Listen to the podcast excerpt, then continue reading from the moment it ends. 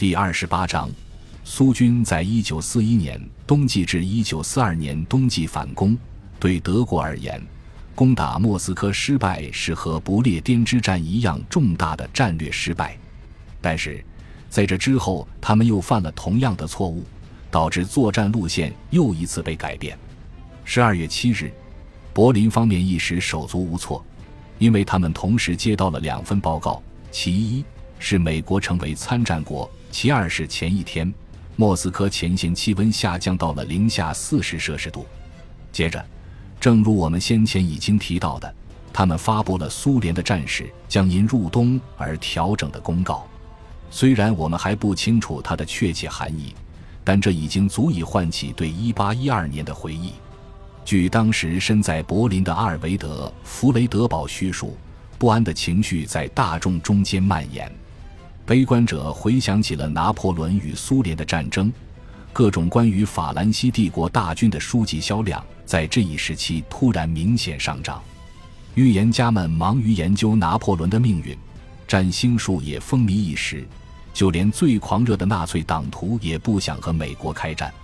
所有德军都对这个国家的实力高度敬重，所有人都情不自禁地回想起。美国的干涉是如何决定了第一次世界大战的结局？一九一七年再临的前景令人不寒而栗。与此相反，在被占领的各个国家因欲被欢乐取代。随着这一强国的加入，轴心国的铁蹄被限制了。虽然他的头依然坚硬无比，但双脚已经变成了一堆泥巴。巴尔干半岛的游击战被注入了新鲜血液。德国和意大利军队为了在北战国家维持权威，越来越深地陷入了泥潭中，在前线更是一片恐慌，因为随着严寒不断加剧，每一个德国士兵都深刻地认识到，他们没有为冬季会战做好任何准备，他们既没有用于冬季作战的被服和装备，也没有受过相应的训练，将军们纷纷提议撤退，但是颇有远见的希特勒却明白。部队一旦撤退，就只能落得和拿破仑一样的下场。虽然正是他的固执把这场会战推到了灾难边缘，但此时也是他的固执使德军免于坠入深渊。毫无疑问，他拒绝撤出苏联，甚至拒绝撤到斯摩棱斯克以西的决定，挽救了他的大军，避免了一场比1812年更大的惨败。那么，希特勒面临的问题是什么？他并不需要像拿破仑那样在撤退和原地坚守之间做抉择。无论如何，后者都是必然选择，而前者将会给已经上冻的交通线造成无比巨大的压力，很容易使撤退演变为溃逃。也就是说，事实上他别无选择。他可以做的事只有两件：第一是让大部分将士在冻死之前找到过冬营地。第二是维持交通线的通畅，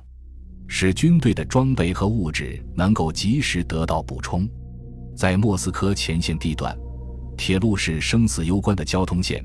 莫斯科尔热夫大卢基、莫斯科维亚季马斯莫棱斯克、莫斯科卡卢加布良斯克和莫斯科图拉奥廖尔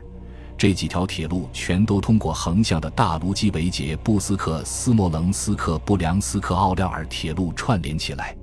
此外，还有一条铁路从奥廖尔向南延伸到亚速海边的塔甘罗格。这些铁路线上各有一个或多个前进仓库，可以为前线提供补给。较之更为重要的城市是旧鲁萨、尔热夫、维亚季马、卡卢加、布良斯克、奥廖尔、库尔斯克和哈尔科夫。在这些城市之间，还有一些小仓库，它们都堆满了物资。而且可以提供住宿，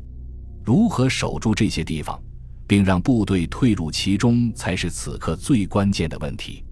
因此，希特勒决定把这些前进仓库变为有坚固工事的军营，也就是真正的筑垒地狱，然后让部队撤到里面，这样他就可以为部队提供过冬营地，让他们依靠其中储备的物资生存，等待后勤补给线恢复正常。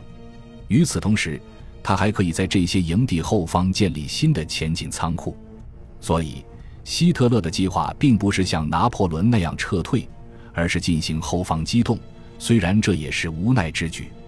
每一个这样的主要筑垒地域都占地广阔，有些地方甚至可以容纳整个集团军。和利比亚的方阵一样，他们都具有全方位防御能力，即使被切断后路，应该也能坚持到支援。德军借用了中世纪瑞士长矛兵为了抵御骑兵而结成的方阵的名称，将这些筑垒地域称为 e g o 因为他们的防御对于从各个方向进攻的敌军来说都很扎手。在主要的筑垒地域之间，他们还围绕小城镇和较大的村子建立了小型筑垒地域，并通过飞机使他们保持相互联系，有时还利用飞机为其提供补给。总的来说，苏军的进攻并不像反攻或追击，倒是更像稳定的前出渗透。他们总是绕开德军的防御据点，从其中的间隙穿过。而这样一来，苏军的越野机动就必须多于依托道路的机动，所以他们大量运用增加了雪橇牵引炮兵、雪橇搭载步兵和滑雪部队的哥萨克骑兵师。战斗机的轮式起落架也被他们换成了滑橇。由于这个师的火力不足，他们的主要用途是涌过缺口，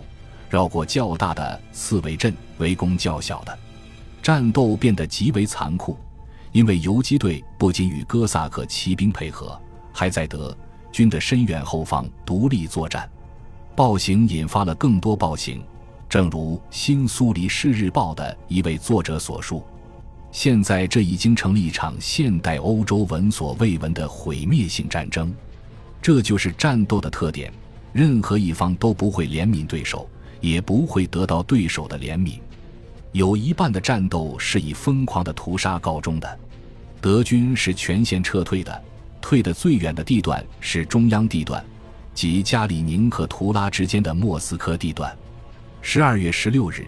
加里宁城内的德军被肃清。不久后，苏军就从加里宁向西南方向，从图拉向西北方向进军，展开了以尔热夫、格扎茨克和维亚季马为目标的大规模前行攻势。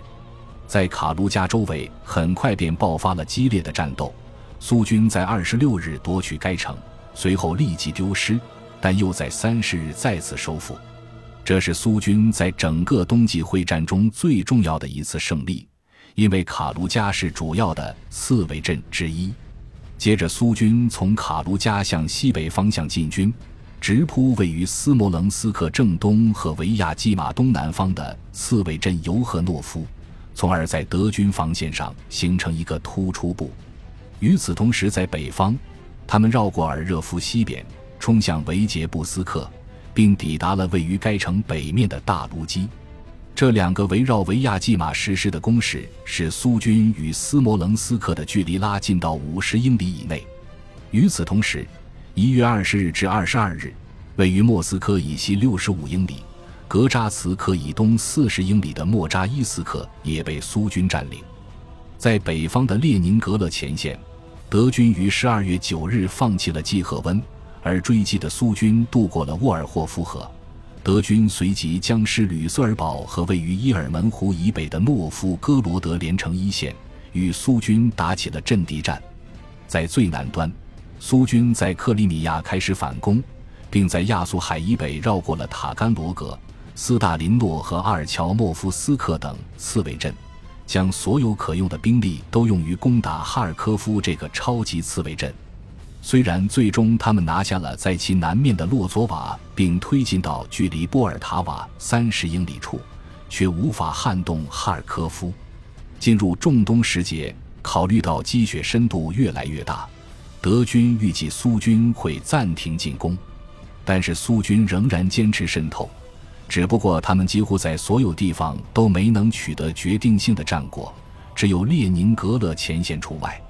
在那里。苏军在一月修筑了一条经过拉多加湖冰面的汽车路，重新打通了与列宁格勒的联系。于二月二十二日，在伊尔门湖以南的旧鲁萨地区分割包围了德国第十六集团军的相当一部分兵力，并逐渐将其消灭。在中央战线，苏军在二月和三月巩固了已占领地区，并夺取了位于苏西尼奇和尤科诺夫的小刺猬镇，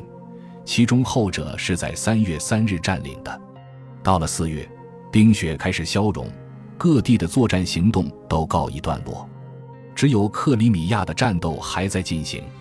德军在那里对先前被苏军在冬季占领的克赤以及西奥多西亚发动进攻，并取得一些进展。这场会战的主要结果是：第一，对苏联、德国和全世界分别造成了不同的心理影响。十一月，希特勒就曾宣布苏联军队已被歼灭。这场会战证明事实远非如此。苏联士兵在冬季条件下比德国士兵更强。尽管如此，正如弗雷德堡所说，德国士兵在苏联大军重压之下实现了不可能完成的目标。第二，因为德军被迫将其前进基地改造成刺猬阵，又在其后方沿着第聂伯河河和德维纳河一线构建新的前进基地，所以德军下一次会战的出发地后退了很大一段距离。第三，德军将领最担心的事发生了，那就是消耗战的开始。不仅军队的实力被防御战和严寒削弱，而且前线部队无法为接下来将要重新发动的攻势进行重组和训练。在冬季的这几个月里，一九四一年那支帝国铁军的刀锋被窝在刺猬镇里的苏军砸钝了，即使把再多的意大利。罗马尼亚和其他卫星国士兵掺入其中，重新断野，也不可能让他恢复昔日的锐利。感谢您的收听，本集已经播讲完毕。喜欢请订阅专辑，关注主播主页，更多精彩内容等着你。